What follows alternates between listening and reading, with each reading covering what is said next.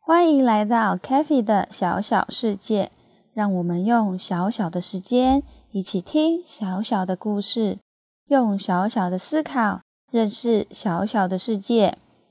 今天我们要来说一个关于拯救小海豚的故事。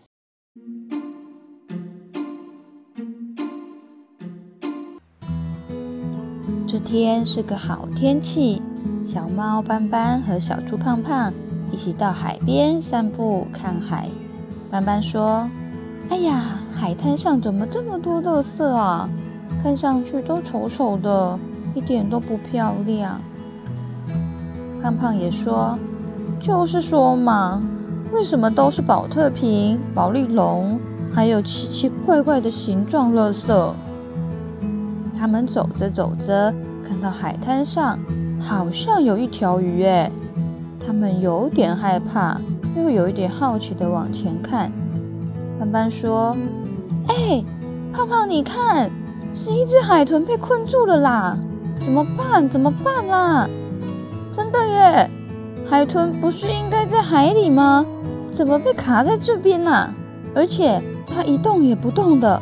斑斑，我们赶快想办法救救它。”斑斑说：“小海豚，你不要害怕哦。”我们请附近的大人一起来帮忙。胖胖，我们到隔壁的超商看看有没有叔叔或阿姨可以一起帮忙。嗯，好，走，我们快去找店员阿姨。我们发现了一只小海豚，现在被困在海滩上。我们现在要怎么办？我们要怎么救它啊？阿姨说什么？有小海豚搁浅，在哪里？我们赶快去救它。啊，不对，我们应该要先打一一八海巡专线，这是海洋生物的救护车专线。海巡人员接到电话就会来救小海豚了。但是在海巡人员还没有到场之前，我们也是可以做一些动作，暂时的拯救小海豚哦。胖胖说：“嗯，那那有哪些是我们现在可以做的呀？”阿姨接着说。我们需要提几个桶子和几条布过去海滩。好，我拿桶子，斑斑，你拿抹布哦。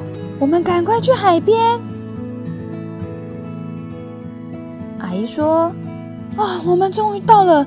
天哪，可怜的小海豚，身体都是伤口。斑斑、胖胖，特别注意哦，我们不要站在海豚的头部和尾部哦。”以防不小心被它的牙齿或是尾巴攻击了。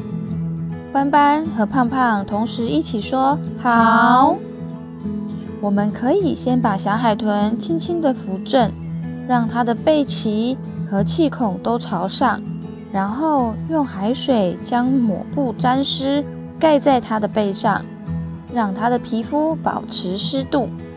记得不要盖到海豚的气孔哦。那是它呼吸的地方，就像我们鼻子的功能一样。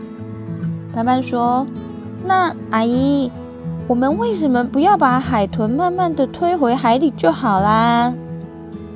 阿姨说：“哦，这个不行哦，小海豚可能被困住很久了，已经快要死掉的状态了。如果这个时候我们把它推回海里，它在呼吸功能非常薄弱的时候。”当气孔又有水跑进去的话，小海豚非常容易会被呛伤哦，就像我们人类被水呛到一样，不舒服的感觉。最后，小海豚可能就会死亡。这时，胖胖接着说：“来了来了，小海豚的救护车来了，你不要害怕哦。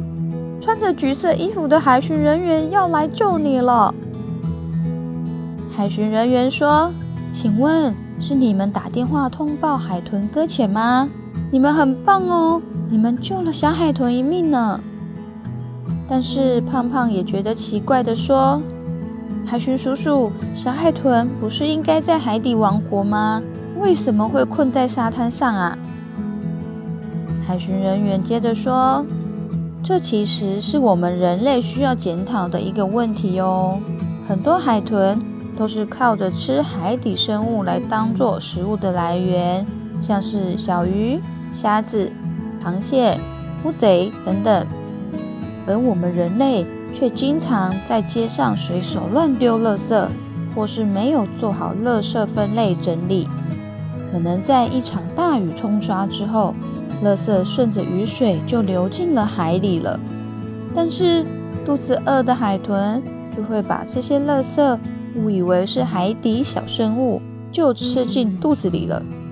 像是免洗筷的塑胶袋，或是吸管等等这些塑胶制品，当海豚吃下肚的时候，在肠胃里是没有办法被消化的，慢慢的、慢慢的，肚子里就充满了垃圾。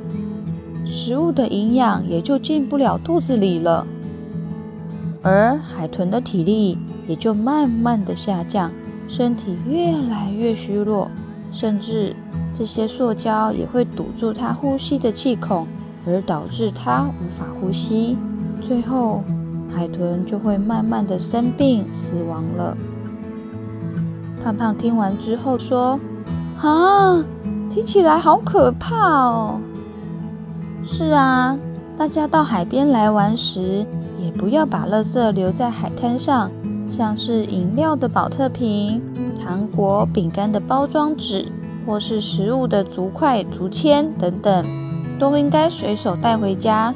否则，当海水涨潮时，这些垃圾一样会被冲进大海里哦。那海底王国就会变得又脏又臭。干净的海水也会变得灰蒙蒙的，小海豚就会看不见自己的爸爸妈妈在哪里，也会找不到回家的路哦。海巡叔叔，我们幼儿园老师也有教我们呢。他说吃饭要使用自己的餐具，这是不是就是环保啊？海巡叔叔笑笑的说：“嗯，没错。我们到外面吃饭的时候。”可以带着自己的环保餐具、环保杯或是环保袋哦，减少塑胶的使用。而且有一些店家也会给使用环保杯的客人有优惠的价格，是不是也很不错啊？我们一起努力减跌塑胶，还给小生物们漂亮的海底王国吧！好了好了，不说了，我们必须赶快将小海豚送回去急救治疗。谢谢你们的帮忙哦，小朋友，你们很棒，小海豚一定会感谢你们的。